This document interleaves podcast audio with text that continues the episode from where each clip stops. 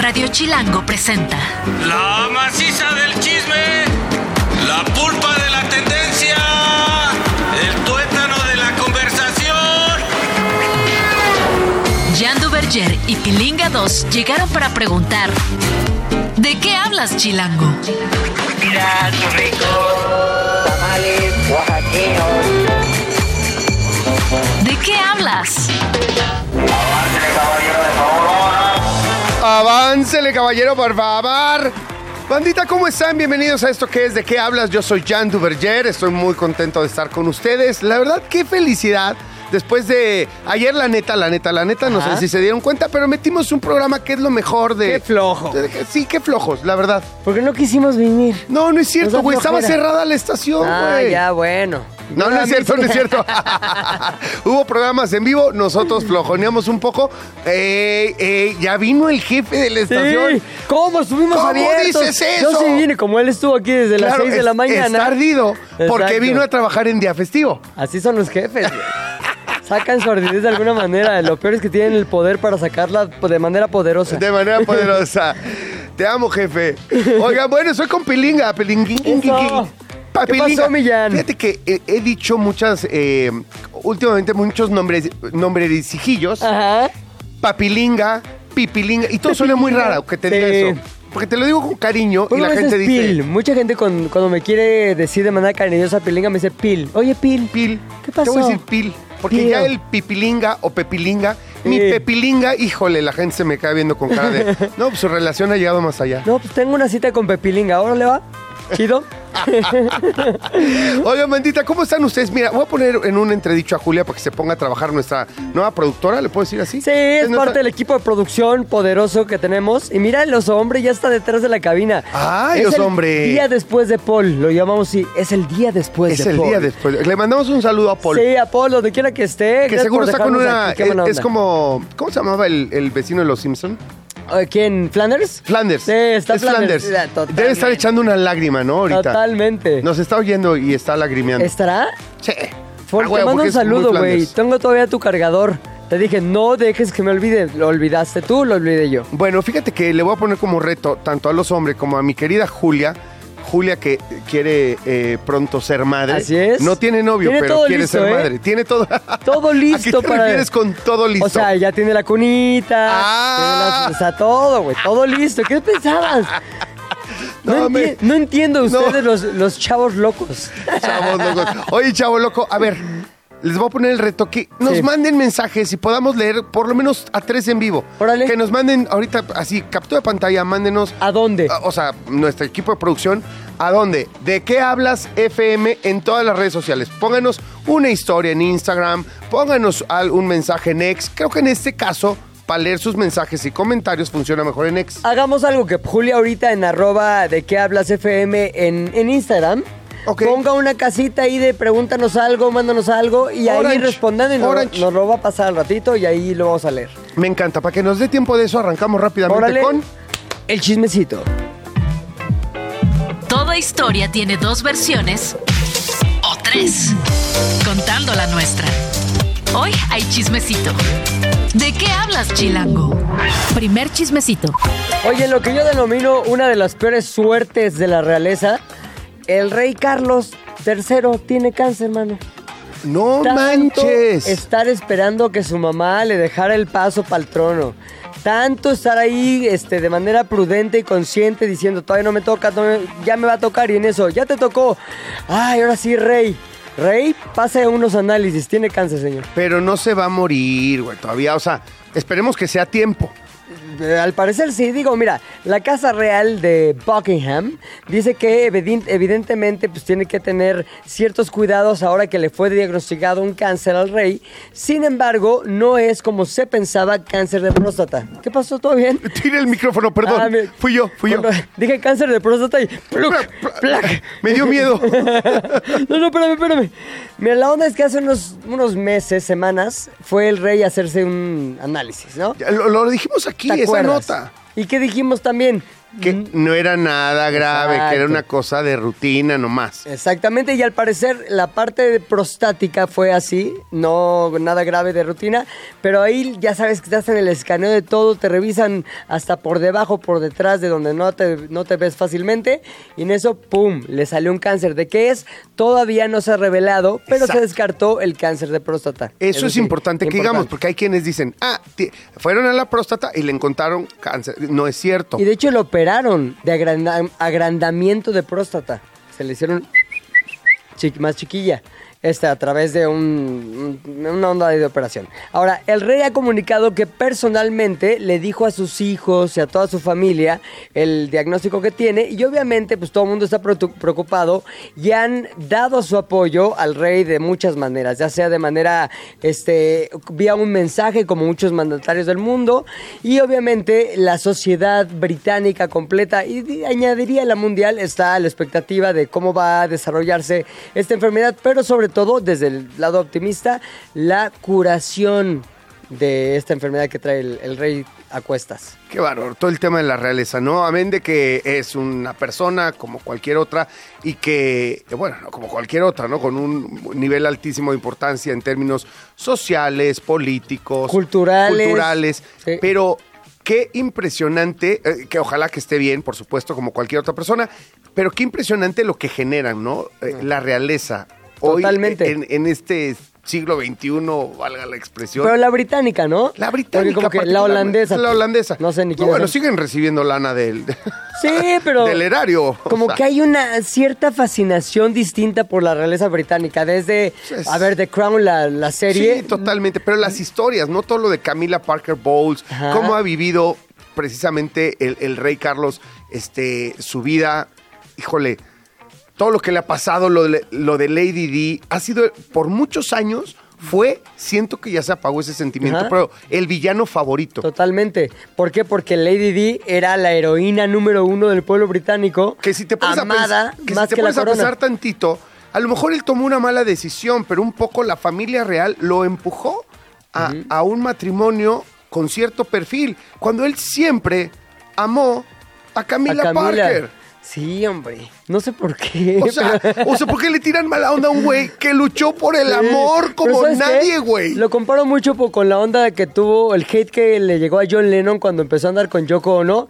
Está horrible tu vieja. O sea, le decían unas cosas que él, enojadísimo, decía: No puedo creer que la conversación esté sobre el físico de mi esposa Uh, cuando no tiene eso. que ver. Es, es que es eso, te juro. Eh, O sea, el oso quiere romper el cristal porque sí quiere hablar por la princesa bonita y amorosa. estaba y- guapa, y- sí, estaba guapa. Y así que le cae bien, carismática, que le cae bien a todo el mundo. Sí, Sí era carismática Diana, Sí, sí, cierto. Ella también fue una víctima totalmente Sí. De la monarquía, vamos a decirlo, del, Del sistema. del sistema. Como ellos le llaman, el Sin sistema. embargo, qué cabrón que vean como, como villano. Ay, perdón, ahí Pollo hubiera puesto un El sonido de grosería. Te salvaste, no tienes que poner. Ah, ya lo encontraron, ya valió madre. Ah, a mí también, ponme uno. Sí, no, entonces, perdón, te No, interrumpí no, por no, una no importa, no importa. Eh, Me parece a mí también increíble que a un dude que luchó por el amor, que, obvi- que le valió más y que luchó por, por no vean el físico, vean el alma, vean el espíritu de esta chava, esta mujer a la que siempre he amado.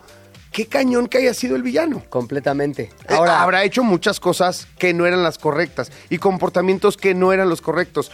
Pero al final demostró y demuestra hasta el día de hoy que todo lo hizo por un profundo y auténtico amor. es una novela, Coronas de Pasión, güey. O sea, totalmente. Ahora, ¿qué va a pasar con todo lo que tiene que hacer el rey? Porque el rey tiene una agenda peor que la tuya cuando estás todo estresado. O sea, una agenda que es evento tras evento tras cosa. Tiene que recibir al primer ministro, tiene que ir aquí y allá. Eh, eh, Está peor que tus juntas cuando tienes siete juntas en Televisa. Totalmente, totalmente. Entonces, ¿qué va a pasar? Pues muchas de estas no va a poder asistir. Sin embargo, existe un mecanismo constitucional para cuando el jefe de Estado, es decir, el rey, no puede llevar a cabo algunos deberes oficiales. ¿De qué se trata? Bueno, una cosa que se llama los consejeros de Estado, que es básicamente un grupo de personas muy cercanas al rey que le echan la mano para atender todos esos deberes, ¿no? ¿Quiénes están ahí? La reina Camila, la, la- la esposa, el príncipe William, el hijo y heredero al Y trono. heredero, que la- eventualmente será el rey de Inglaterra. Exactamente, la princesa Ana, que es su hermana, y el príncipe Edward, que es su hermano, que ha estado en algunos escandalitos ahí con Jeffrey Epstein y esas cosas. Es que ¿no? el, eh, imagínate el príncipe Edward. Sí. O sea, imagínate. Vengo a a mi hermano, O sea, no más, chavas. No más. O sea, desde que naces, o sea, cuando tienes uso de razón, dices, güey, soy millonario, tengo sangre azul, ¿Qué es que? entre comillas, que es que tengo sangre azul, todo el mundo me la succiona, toda- o sea, a mí me hacen los mandados, tengo inmunidad diplomática donde quiera en el mundo, voy a hacer... reci- Sin embargo, nunca voy a tener obligación alguna porque Sí, ¿no? a mí no me va a pelar nadie porque no tengo línea directa para ser rey de Inglaterra, Así punto. que, punto ah. final, la gozadera, pa. Sí. No quiero tampoco, bueno, ya no voy a, voy a dejar de estar defendiendo a los malos. A ver.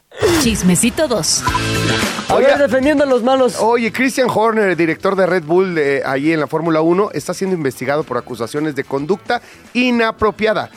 Lo que sea que eso Qué signifique. ambiguo término. Todo esto hacia un trabajador del equipo. Si fuera trabajadora, pensaríamos que una conducta Claro. inapropiada en contexto sexual Exacto. o no. Es lo primero que piensas, pero Sin no. embargo, no, conducta inapropiada contra un trabajador del equipo. La escudería Red Bull ha iniciado una investigación interna tras recibir informes sobre las acusaciones contra Horner, según informó el medio neerlandés The Telegraph.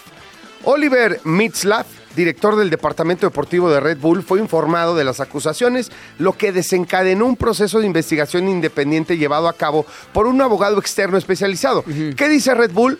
No solamente voy a tomar cartas en el asunto, amén de lo que diga la autoridad que está investigando allá afuera, yo voy a contratar un tercero, en este caso un cuarto ya, Sí.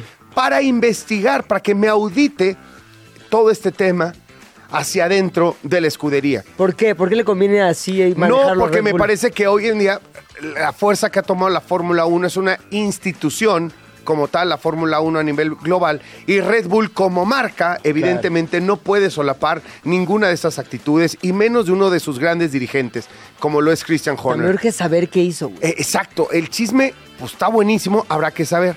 La empresa ha tomado las acusaciones muy en serio y espera que la investigación concluya pronto. Horner ha negado rotundamente, esto es muy importante, las acusaciones. Y además, esto es justo cuando ya empieza la presentadera de todos los nuevos autos Oh, qué de las momento. diferentes es- escuderías. Eh, Red Bull, de hecho, el 15 de febrero, Red Bull presenta el R20, por supuesto, que es el número eh, consecutivo que, que aplica para este año, el R20, Ajá. con el cual pretende mantener la hegemonía, ¿no? Hay que decir que han tenido el auto más veloz de la Fórmula 1 los últimos 5 o 6 años, así que, bueno, sí, 4 a 4 o 5 años, ahí peleando con Mercedes, los primeros, pero ahorita sí ya los últimos tres completamente hege- hegemónicos. Así que nada, vamos a ver qué sucede. Ahora, ¿Crees la que lo quiten? si, lo de- si determinan que fue culpable Ajá. o que mintió en sus declaraciones, sin duda alguna, no tengo la menor duda, ¿Y se lo van a volar. cañón que lo quiten o qué? Eso tiene muchísimas consecuencias. Es, por mucho, el, eh, el director de equipo con más experiencia en la Fórmula 1. O sea, entró en 2006. O sea, ayúdenme. Tenía yo como dos años. Bueno, Tiene son 18, años. 18 años, 17, 18 años en el cargo. El que le sigue más cercano es Toto Wolf y debe llevar Toto Wolf unos, ah, unos 10 años más o menos en el puesto. 10, 11 años. Lo que tiene de haber O sea, regresado casi el doble. la escudería joven. alemana de Mercedes a, a- a, este, a la. Fórmula 1. Los demás, ninguno tiene más de 3, 4 años en Chavillos. el puesto. Están llegando. Obviamente el dominio de Red Bull no solamente es el auto, es el equipo y es la dirección del equipo, la experiencia, la brutal experiencia que tiene eh, Christian Horner en la Fórmula 1. La verdad que sería un golpe durísimo para Red Bull y muchas cosas pueden cambiar Sí. si esto sucede. O sea, ahorita los otros equipos, perdón, están babeando. Claro. Están babeando, ¿no? Por Ojalá. agarrarse a alguien novato que llegue así de últimas a agarrar la escudería. Esa sería una. Y la otra, esta foto que saca hace apenas unos días Checo Pérez, este, en la que se ve muy abrazado de Christian Horner, en casa de Christian Horner, eh, después de una cena, diciendo, sí, jefe, vamos con todo para arriba. Mucha gente asumía que esta foto era como un espaldarazo de Christian Horner a Checo Claro, Pérez como mi no sé qué. por todo lo que estaba pasando con los pilotos y los asientos Ajá. para el 2025 y para ver si todavía podían arrancarle el asiento a Checo, podía ser que lo bajaran en este 2024. Parecía un espaldarazo a Checo Pérez. ahí. En realidad, entendiendo que estoy seguro, ya sabía que venía este escandalazo, más bien es un espaldarazo de Checo Pérez a Christian Horner. ¿Neta? ¡Claro! Pues sí, güey, claro, sí es un cierto. decir, jefe, yo estoy contigo, yo creo en ti, tú te la has jugado conmigo, yo me la juego contigo. Ah, Y cuidado, eres un analista del y chismecito. cuidado, y cuidado, y Christian Horner resulte culpable.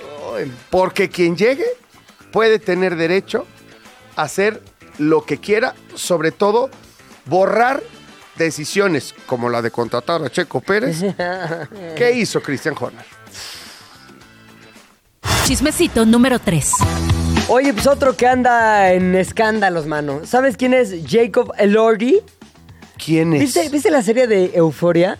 Ajá. Ah, sí, ya sé, ya El sé. que ya está todo mamey, que luego mamey, le hizo sí. de Elvis Presley Sí, sí, en la sí. de Priscila. Claro, claro. Ese güey. O sea, guapo as hell. Sí, sí, O sea, sí. guapo, guapo. Y o sea, mamey. Sí, no, no, cañón. Se aventó unas escenas ahí con Sidney Sweeney que están... Sí, órale, no, órale, viene acá. No, y la neta, es que de veras, es un tipo muy guapo, con mucha personalidad. Sí. Lo dije cuando vi Priscila, creo que lo comenté aquí. Dije, oye, perdón, o sea, no, no, no, o sea, evidentemente me identifico como heterosexual, me gustan las mujeres, pero, no puedo dejar de reconocer la trinche personalidad de Sí, ese vato, Y güey. aparte, ¿qué tal le hizo el acento sureño de Elvis? Que de hecho tenía broncas para quitárselo. Tenía un tutor que le enseñaba o le ayudaba a quitarse el acento sureño que tanto tiempo estuvo practicando para hacer a Elvis. ¿Te acuerdas cuando eh, Snatch, Cerdos y Ah, Diamantes? sí, sí, sí. ¿Te acuerdas el acento de Brad Pitt? De Brad Pitt, Ah, right, me- all A mí me parece una de las mejores películas que he visto en mi vida. Me encanta. Bueno, pues ya cuando entran así a ese nivel, pues Sí. mucho cambia en tu forma de hablar. Y de hecho también el que hizo el otro Elvis, Edward Butler se llama, Sí. también tenía la misma bronca de quitarse el acento. Al parecer el fantasma de Elvis, de Elvis está en el O sea, es acento. como cuando te vas a Monterrey un rato y hablas como ellos. o sea, Exacto. ¿Se va a hacer o no se va a hacer? Y ya no, ya no puedes dejar de hablar así, ¿Quién, güey. quién es ese primo que tiene así las patas abiertas? No, es el cabrito, órale. Oye, este, bueno, la policía australiana anda tras él o lo están investigando porque ¿Por? fíjate que estaba siendo entrevistado o estaba eh, a punto de ser entrevistado por un programa de radio que se llama The Callie and Jackie O Show en Australia. Y las típicos chavos, mano. Es como que tenemos al protagonista de Euphoria y de tantas películas. ¿Qué hacemos para que nuestra entrevista salga de lo normal? Entonces dijeron, ¿por qué no agarramos una referencia de su última película, Saltburn, que es una película que ahorita está en taquilla en muchos lugares, y con ella hacemos un chistecito. En la película hay una escena donde, donde se mete a una tina, güey. Obviamente, pues la tina sirve para limpiar las impurezas y se queda en ese líquido mucho de la esencia de la sociedad de la persona. Lo que hace, en el caso de gente tan guapa como Lordi, que ese líquido sea muy deseable por algunas personas, güey. Hace un traguito de Lordi directo de la tina. O sea, sí, podría- sí- sí me cayó bien y sí me gusta, pero no es para tanto. ¿eh? Yo, yo no bebería, ni me rociaría agua de donde, de donde hay esencia del orden. La Nada más onda, la onda es que con esta lógica llegaron los del programa de radio que conduce Joshua Fox. Ah, mira como nuestro colaborador Joshua Fox. Ok. Este, llegaron y eh, bajaron una como tinita y le dijeron, oye Jacob, queremos que nos des un poquito de agua de la tina, bla, bla, bla. El güey se da cuenta que le quieren hacer una broma. Yo creo que sintió que querían dejarlo en ridículo. Se da cuenta que lo están grabando y, y reacciona en monstruo. ¿Ah, sí? En mamey enojado, güey. Entonces le fue directamente encima a uno de los miembros de la producción, le exigió que borrara el video y cuando le dijeron, no, no vas a volver- borrar el video, bla, bla, bla, lo agarra de la garganta contra la pared. E imagínate tener ese güey que es, mide 1,90, está súper mamey y agarrándote del cuello contra una pared, pues si dices, aquí borro mi La video. violencia nunca, pero también no manches, Pues ¿no? no, pero no, no pasó. Ahora, te voy a decir una cosa. Ya lo está investigando la policía, el video no lo, lo borraron, no, no ha sido dado a conocer, sin embargo hay un audio que no, no lo tenemos porque está también borrado de manera inmediata, pero yo te quiero poner sobre la mesa un punto a discutir. Es justo, tú como por ejemplo, tú eres celebridad, ¿no? Vas a una entrevista y en la entrevista los chavillos del podcast te quieren hacer una broma y empiezan a, no sé, salen un güey con mallas como con las que usabas cuando eras bailarín y empieza a burlarse de ti y tú aguantas porque es buena onda, pero llega un punto en que ya, ya te hartaron. ¿crees que hay una línea o debería ponerse una línea entre lo que puede y no puede hacerse cuando una celebridad se presta para este tipo de entrevistas? Yo, yo creo que tienes, sobre todo una celebridad de ese tamaño, tienes que imponer tus condiciones y decir a qué sí, a qué no. Ahora, yo creo que lo más fácil es pararte e irte, Ajá. no agredir absolutamente a nadie. Sobre todo si, ok, me quieren hacer una broma, pero no me la han hecho. Ajá. O sea, no he caído, no me metí a la tina, no, no, no nada, no se pusieron a vender aguas con esencia de Lordi, Claro, de ¿sabes? Lordi, exacto. O sea, güey, no ha pasado nada, no, no, no te vayas al tema violento, porque siempre, es como cuando discutes con, con tu mujer Sí. y tú te pones a gritar y a mentar madres. Ya ya perdiste. En ese momento ya todo es el cómo lo dijiste. Claro. El fondo se acabó. La forma, eres el culpable de todo en la vida, de, de la bomba atómica en, en todo, Sí, en todo. todos lados es tu culpa. Todos eres tu culpa por haber gritado. Pero entonces digamos que se vale seguir haciendo este tipo de bromas. Yo, yo en mucho tiempo de mi carrera sí me dediqué a hacer estas bromas y no pensaba en el otro lado. Ahora creo que este caso de Lordi nos pone el dedo en la llaga y nos pone a saber si es o no factible que este tipo de bromas continúen. Bueno, Yaga, el, el corte comercial. ¡Vámonos! ¿De qué hablas? Ya regresamos a ¿De qué hablas? ¿En qué estábamos? Y el chismecito final.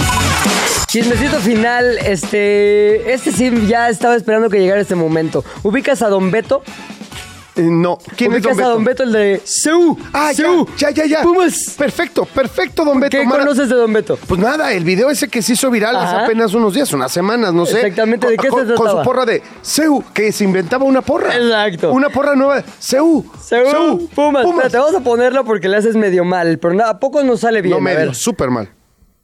Seu, Seu, Pumas, Seu, Seu, Pumas. A ver, vamos a hacerla. Seu, Seu, Pumas. Pero es como que Pumas. el, el Pumas tiene como un Pumas, Pumas, Seu, Seu, Pumas. Bueno, ¿qué pasó con Oye, este Don vato? Beto, güey. Entonces dijimos, qué buena onda. le y pasó luego, a Don Beto? Sobre todo cuando empezamos a ver en el estadio, en el partido de los Pumas contra el Necaxa, que ya la gente lo había agarrado ¿Ah, y sí? ya estaban haciendo Seu, Seu, Pumas. Dijimos, Don Beto lo logró. Y después viene el lado B de cualquier disco, A la ver. parte oscura de la luna. A ver.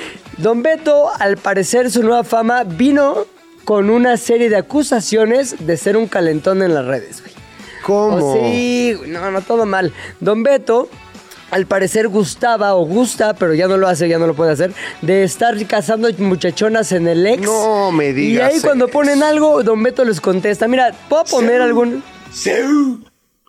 Pumas, puta, me- Ahí te va, a ¿No, no será que a partir de su fama, de su repentina fama, lo- A ver, sí. eh, eh, dijo, es mi momento de gozo? O sea, se me ha ido la vida haciendo un paleto No. y hoy puedo ligar, No, ligar. porque los mensajes en Nex son anteriores a la fama, güey. A la fama del Ah. Seu. Mira, a... Es un acosador. Ahora, Un poquito. eh, no, ¿a menores de edad? No, a Ah, puras chavas. digo, no, importa, no puedes acosar a nadie, no, no estoy diciendo. Pero es más a nadie, grave, pero sí. todavía está más grave porque ahí, Ahí te, va, abusas. ahí te va algunas cosas. Los voy a traducir para que se puedan decir en radio, güey. A ver, Entonces, pone una chava cualquier cosa y le dice, quisiera dar introducción a mi miembro hasta donde No. haya una pared no, no, no. tocando la parte de no, tus pechos. No, no, no, no. Seu, Seu. Es que no, no, no, pues que lo agarren por acosador. ¿Sabes qué pasa? Sí. Ahora, lo grave de esto, no nos hagamos güeyes, y hablando en serio, Sí, señor. es que hay este tipo de acosadores todo el tiempo en Todo redes sociales. Y, y desde que se inventaron las redes sociales, pues a falta de legislación, de Sí. regulación, Sí. hasta que la red, el algoritmo te agarra y te. ¿Me entiendes? Pero ha, ha sido muy lento. Lo que quiero decir es que es- so- hay temas gravísimos Claro. de acoso, de grooming. Pero de lo importante es cosas. la quemazón, porque ya la está sufriendo Don Beto. Te voy a Claro. leer el último No, no, tweet. Está bien, está bien. A Don Beto ya le cayó la, la- en la yugular. voladora. Por la voladora por haberse hecho famoso. Claro, pero ahorita te voy a decir qué dijo Don Beto, porque aparte hizo eh, recién ganada la fama, dijo, tengo que hacer una declaración oficial. Pero te la voy a poner después de leerte este tweet, ¿no? Se ven deliciosas tus pechos. Seu, Me gustaría, pero- me gustaría paladearlas. No, ya, ya, ya, paren, paren, paren con esto. Paren con esto, paren con esto. ¿Saben qué? Ya no quiero hablar de Don Beto, se acabó el chismecito. Bueno, espérate, no, espérate. ¿Puedo poner lo que dijo él en su video?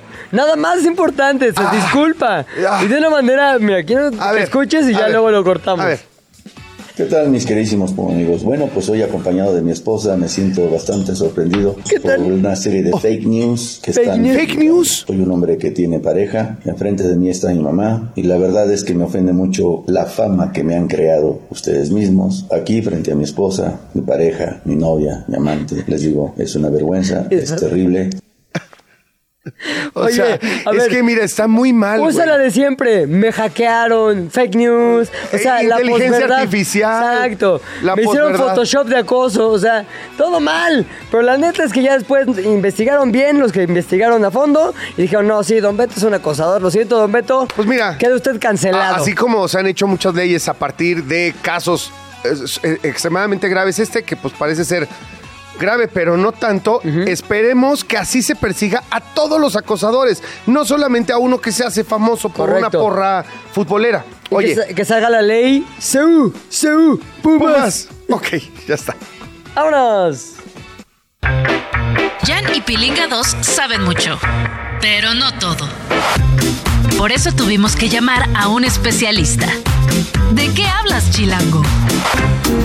Oye, hablando hace rato que hablamos de cáncer y todo Sí, este rollo. del rey. ah, Fíjate que con lo del rey, por cierto, se aprovechó es- este, este anuncio para hacer una campaña tremenda en el Reino Unido acerca de la prevención. Del y, cáncer. y particularmente de la prevención del cáncer de próstata, aunque no sea cáncer de próstata. Claro. Pero hablan evidentemente de la prevención, del, del cacharlo a tiempo, la diferencia que hace. Y no, yo te voy a decir una cosa de chavo, ya sé que se van a reír un poco, van a decir que estoy aprovechando de mi condición de color, Ah. pero cuando yo estaba chavillo decía, como yo soy negrito, a mí el sol me la super, ya sabes. Somos uno a mí no me pasa nada, yo me puedo asolear, a mí no me va a dar cáncer, no me va a dar nada. Y creo que con los años, con la ciencia, con el tiempo, sabemos que no, que hay que cuidarnos en No muchos importa sentidos. de qué color porque el cáncer de piel es, es un tema serio a platicar. Y para eso está la doctora Rosana Janina Yergo Valdés. ¿Cómo estás, doctora? ¡Bravo!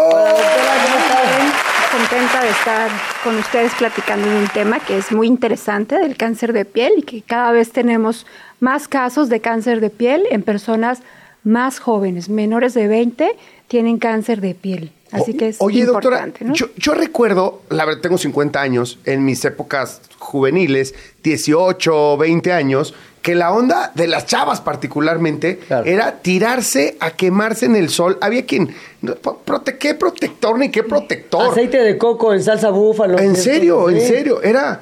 Había quien decía que hasta medio aceite de cocina mezclaba con el bronceador. con ese te Una cosa terrible. padre. Eso ya descartado de la mente en estas épocas, ¿no? Sí, definitivamente son hábitos que tenemos y son malos hábitos. Tenemos que aprender a cuidar nuestra piel. Y sabemos que eh, exponernos de esa manera para lograr un bronceado, el que asociamos con que me veo saludable porque me veo bronceada, y en realidad no, lo que estamos haciendo es poner en estrés a nuestro cuerpo y a nuestra piel y estamos favoreciendo a que se desarrolle un cáncer de piel de forma más temprana. Más para ello, para aquellas personas que ya tienen un antecedente porque tu familia tuvo algún tipo de cáncer y no importa el tipo de cáncer que, del que sea, pues tú tienes más posibilidad de desarrollar cualquier tipo de cáncer en la vida. Y ahora, si estuviste muy expuesto al sol, pues un factor de riesgo que tienes, pues será desarrollarte un cáncer de piel en algún momento de tu vida. Ahora, ¿no? ¿es una exposición al sol como la que describe Jan? Voy a la playa, me tiro ahí como lagartija horas, o es una exposición que puede ser diaria, este, saliendo a la calle lo más normal que es trabajar.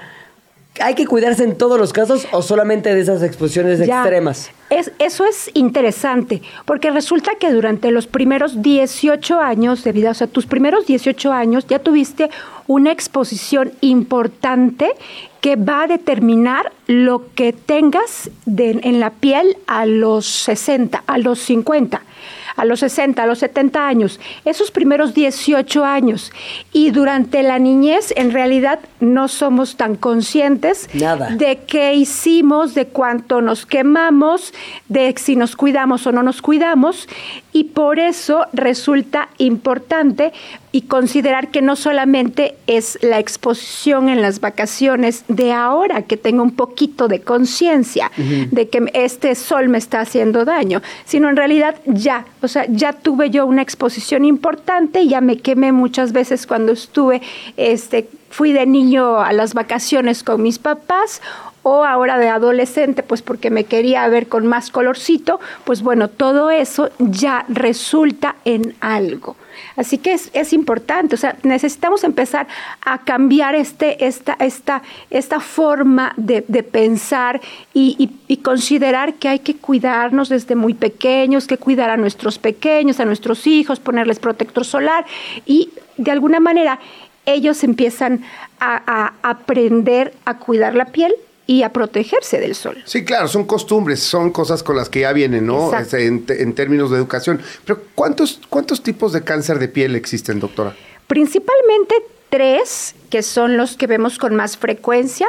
Uno que se llama carcinoma vasocelular, es el que diagnosticamos más frecuente, se diagnostica principalmente entre los 60 a los 70 años. Eh, en frecuencia sigue el carcinoma espinocelular y el melanoma en, en orden de frecuencia, que es el, no, eh, afortunadamente no es el más común, el Pero es el más melanoma, agresivo. pero es el más agresivo. Y eh, estamos diagnosticando melanomas en menores de 20 años. Wow. Porque la, la la- situación genética, de verdad, hay, hay que considerar que no solamente son estos factores de riesgo de exposición al sol, sino también los genes que yo traigo que me vayan a ser más susceptible de desarrollar un cáncer en algún momento de nuestra vida, ¿no? Entonces, por eso hay que, hay que ta- tal vez el- el- lo mejor que, que tenemos que, eh, que darnos en este momento es si me aparece algo en la piel, necesito ir con el dermatólogo. ¿Qué tipo de cosas que nos pueden aparecer en la piel sí requieren una visita médica? Ay, me salió esta cosa aquí, ah, esta leve, debe ser un lunar. ¿Qué cosas no son normales y son de manera inmediata una alerta? Ya, hablando justo del cáncer más agresivo que es el melanoma, bueno, un melanoma puede partir de cualquier lunar que tengamos en la piel y que empezó a cambiar, o puede también partir de una zona en donde no teníamos lunar. Entonces, si nos aparece algo que parece, vaya, que, que tiene la, la- la- la apariencia de un lunar, pues yo no tenía esto y de adulto y generalmente no nos salen lunares de adulto. O sea, si algo me, me apareció y soy, tengo 40 años y me apareció algo que, que pues como que es un lunar, no, pues es raro, así que ve con el dermatólogo. Ahora, yo tengo un lunar y me empezó a cambiar, empezó a crecer, ahora está asimétrico, tiene bordecitos y está irregular, el color es más claro de un lado, más oscuro del otro, o sea, ese color no está parejito, es malo. Eh, empezó a crecer, tiene más de 6 milímetros, bueno, también, bueno, le empezó a salir sangre eh, y, y como que te- forma una costra, no cicatriza.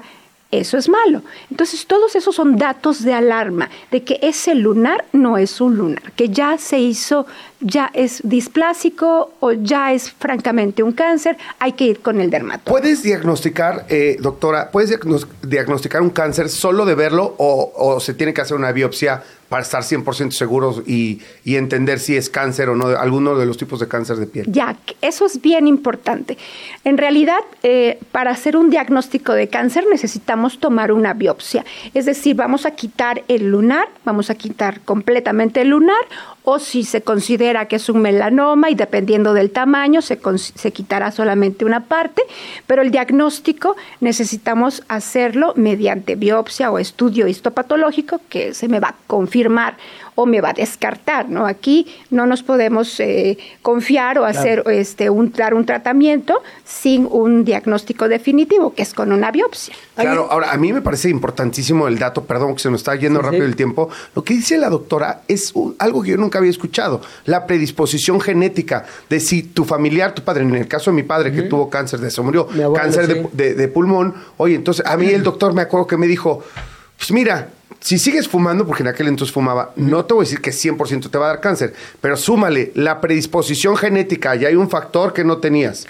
Más mismo patrón de comportamiento, no te puedo explicar cómo se eleva la posibilidad de que te dé cáncer Claro. de pulmón. Es muy importante que sepa que también tengo esa predisposición para que me dé cáncer de piel y cuidarme más. La verdad es que hace muchos años que entré en conciencia y, y- y uso protector ¿Te solar. pones diario protector Sí, en la cara, sobre todo en la cara, diario. Todo, Ya. sí. Ahora, hay una creencia tal vez errónea de que al cáncer de piel pues te lo quitan y ya, rápido. ¿Es así de sencillo o en realidad estamos ante una posibilidad de, de muerte? Eh, estamos ante una posibilidad de muerte.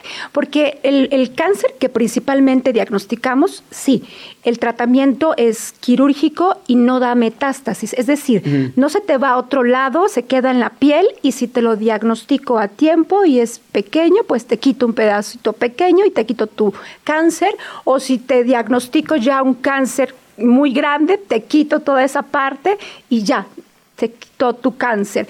Pero si es un melanoma y este melanoma, este sí se va a otros órganos y si ya eh, tú fuiste, decidiste ir con el dermatólogo después de varios meses, años, probablemente este cáncer ya haya dado metástasis, es decir, ya se fue a otros órganos Claro. y entonces te quede poco tiempo de vida.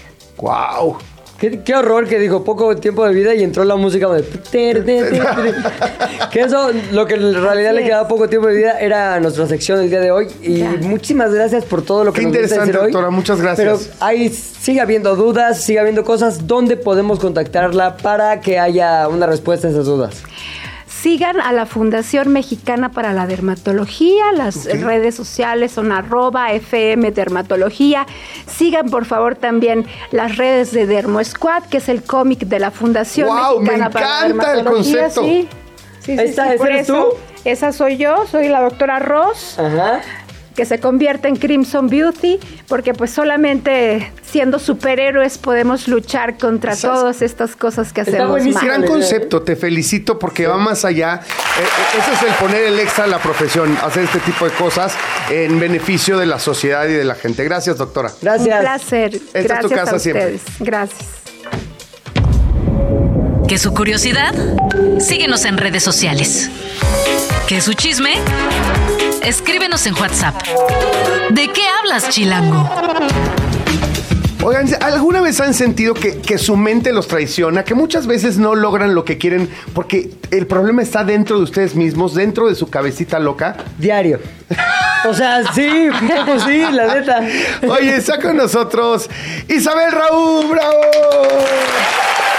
Vamos a hablar de crear imaginando, desafiar los límites de la mente a través de la visualización. Que es increíble, Isabel. Primero que nada, bienvenida. ¿Cómo estás? Muy bien, muchas gracias. Eh, Llegamos al mismo tiempo y nos estamos registrando. Que estaban platicando de la visualización allá afuera. Está- nos visualizamos llegando un poco tarde, pero, pero llegamos. Oye, Isa, a ver, cuéntame un poco, ¿por qué es mucho más difícil tratar con nosotros mismos que co- y con nuestra mente que con los demás? Órale, no me vería venir esta pregunta. Bueno, yo creo que en primer lugar porque nos decimos muchas mentiras a nosotros mismos. Gracias. ¿No? O sea, Sí. tenemos muchas trampas mentales y la otra es porque es muy difícil salirte de tu propia mente. O sea, nosotros creemos que el mundo es de cierta forma y está así tu cabeza, esa es la forma en la que tu cabeza está filtrando la realidad.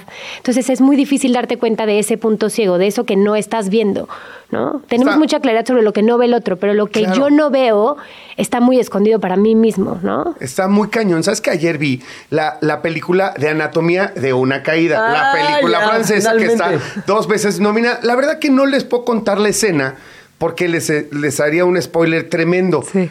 Pero me vi tan reflejado en uno, en uno de los personajes en el que le está diciendo a la otra persona todo lo que le causa.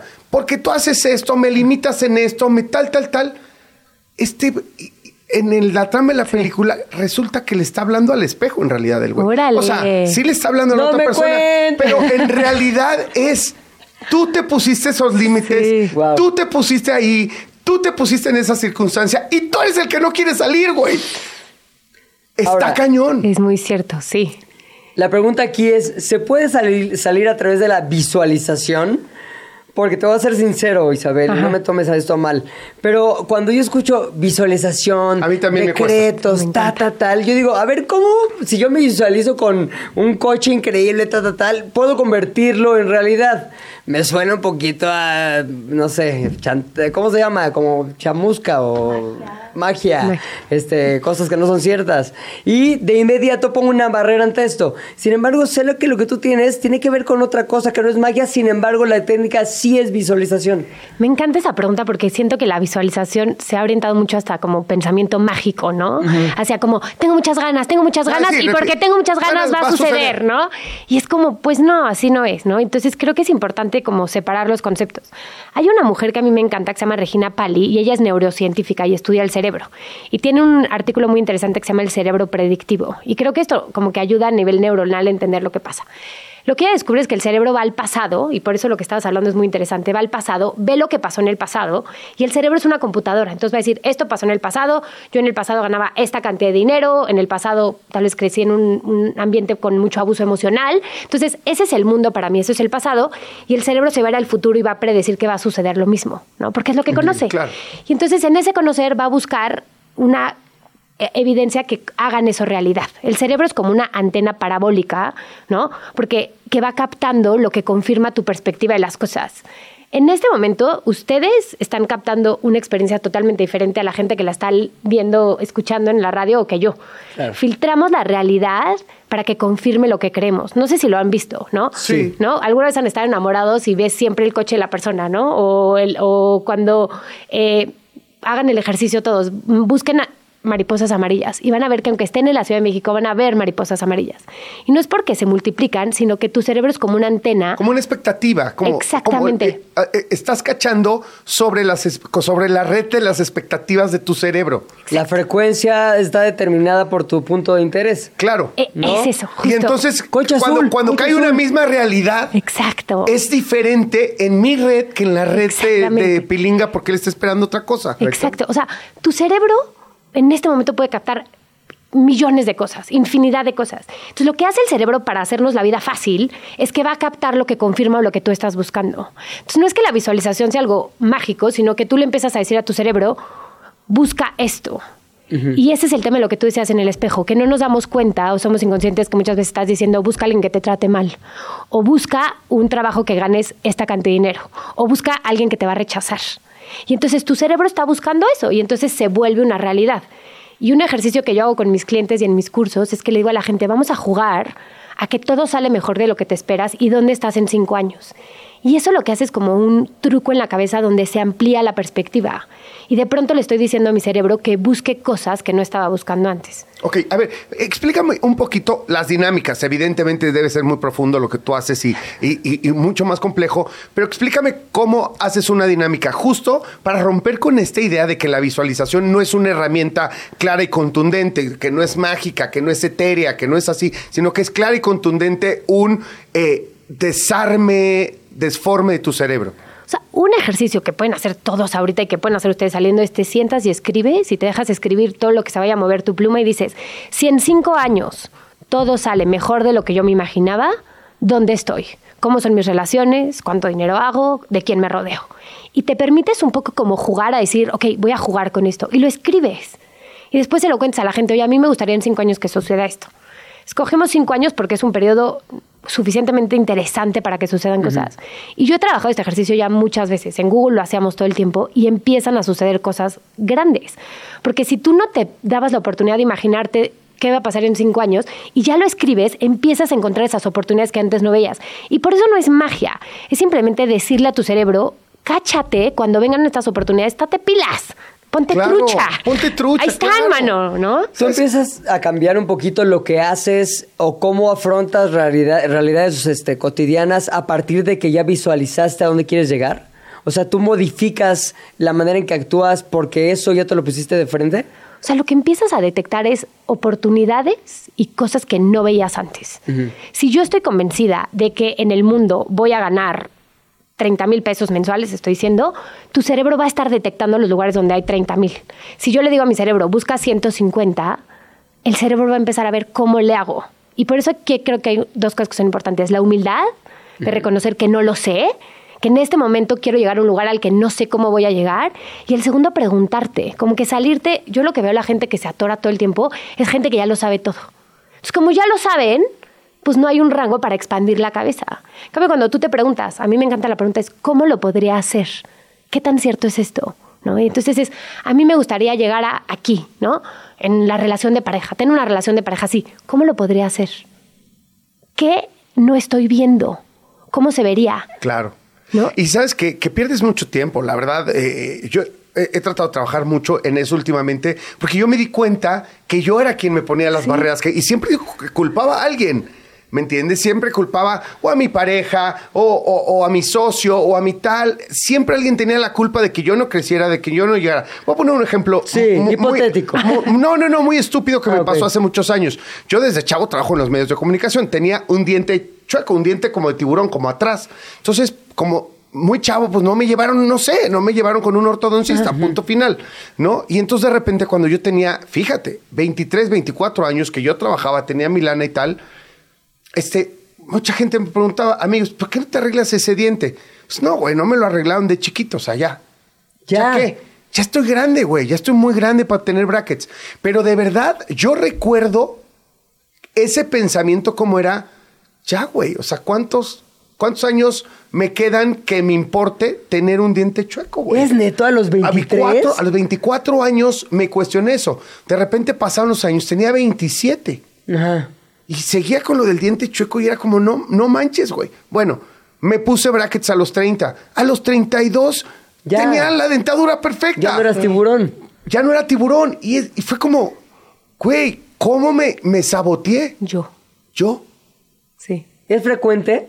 Oh, sí, pues claro. A ver, y yo lo hago todo el tiempo, ¿eh? No, no porque estés sentada en esta silla hablando. Todo Eh, lo es todo lo hacemos maravilloso todo que digas tiempo. eso, que, que hasta a ti te pasa, No, entendiendo claro, que, que claro, sabes. claro. Pero aquí lo que yo creo que es importante es darte el permiso de cuestionarte. Yo cuando yo escribo mucho y cuando escribo me encanta hacerme la pregunta, ¿qué tan cierto es esto? Creo que, por ejemplo, en el, en el del diente se queda clarísimo, ¿no? ¿Qué tan cierto es que a los 24 ya no me puedo cambiar el diente? ¿Qué tan cierto es que no merezco este trabajo? Que ¿Qué ya, tan- no, que ya no vale la pena seguir no vale la luchando pena, por ajá. algo, porque ya, ya estoy grande. Hoy que tengo 50, quiero emprender un chorro de cosas. Y digo, no, me vale más que me queden 20 años de vida, 25, no me importa, quiero ir con todo. ¿Y cómo llega, perdón, cómo llegaste ahí? O sea, ¿cómo llegaste de ser el, el güey del tiburón, del diente de tiburón, al güey que hoy a sus 50 quiere emprender un montón de cosas? ¿Qué cambió en ti? Po- Porque el ego de pensar que siempre tenía la razón, ¿me entiendes? Siendo que era un güey profundamente ignorante en un montón de cosas. Y hoy en día, y no es por halagarla, pero escuchando a gente como Isabel y entendiendo que me equivoqué por muchos años. No, espérate, ¿cómo que nos vamos? ¡Ya nos vamos! No, no, no. no. Pide más tiempo, ahí está el jefe, güey. Dile, Pídele más tiempo. Una horita. Pídele una bueno. hora más. Tú diles que nos vamos a quedar aquí una hora más. A ver, Isabel, ese tema lo tenemos que seguir este, Sí, platicando o sea, a ver, acá. Julia, Pero- vamos a ponerle fecha. Sí. O sea, parte 2 de esto con Isa. Así es. Parte 2, ahorita la arreglamos. ¿En un mes? No. ¿Cómo en un mes? No. En un mes no. Más pronto. No, dice, dice Isa, no, si en un mes o un mes y medio, chavos. Bueno, Oye, tenemos que retomar esto. Mucha gente puede ver, yo ya vi pláticas de Isa al respecto, hay cosas muy interesantes. Dinos, por favor, a todo el público de, de qué hablas, dónde pueden verlas. Yo tengo un podcast que se llama Espacio Incómodo, está en YouTube y en Spotify, me pueden ver en todas las redes sociales, escribo en LinkedIn bastante sobre esto aplicado a la carrera profesional y tengo un episodio específico que se llama Visualizar es magia, ¿no? Y es justo, a- bueno, cuestionando este tema que a veces pensamos que la visualización es mágica y hablando de la visualización desde la parte científica, ¿no? Con sustento científico y herramientas como bien prácticas. Claro, el nombre es casi partiendo desde la ironía, ¿no? Exacto. Claro. Sí, sí, sí, sí, está, sí. está padrísimo. Sí. Ya está. Ahí lo vamos a poner en redes sociales. Te vamos a seguir. Tenemos que hacer parte 2 y de verdad agradecerte. Me emociona muchísimo. Me Ve emociona limpiando los tu agenda, ¿eh? Porque a los Sí. dos nos emociona. Sí, nos emociona y te necesitamos muchísimo. y Sí. Creo que muchos de nuestros escuchas. Oigan, ya nos tenemos que ir. Ah, por hoy. Por hoy, Pero por mañana, supuesto. ¿qué tal otra vez aquí? Aquí vamos a estar echando desmadre. Les guste o no, aquí Seú. vamos a estar. Seú. ¡Pumas! Oigan, este, mañana le arrancamos leyendo, me recuerdan, por favor, leyendo a toda la banda que le pedí que nos escribiera. De acuerdo. Vamos a, eh, a platicar sus comentarios, Sí. los vamos a leer aquí en vivo. Así que nada, gracias. Yo soy Pilinga 2. Yo soy Jan Duverger. Esto fue ¿De qué hablas? por Radio Chilango. Abur. Se terminó la plática por hoy, pero nos escuchamos mañana a la misma hora. ¿De qué hablas, Chilango? Radio Chilango, Radio Chilango, 105.3 FM. La radio que... Viene.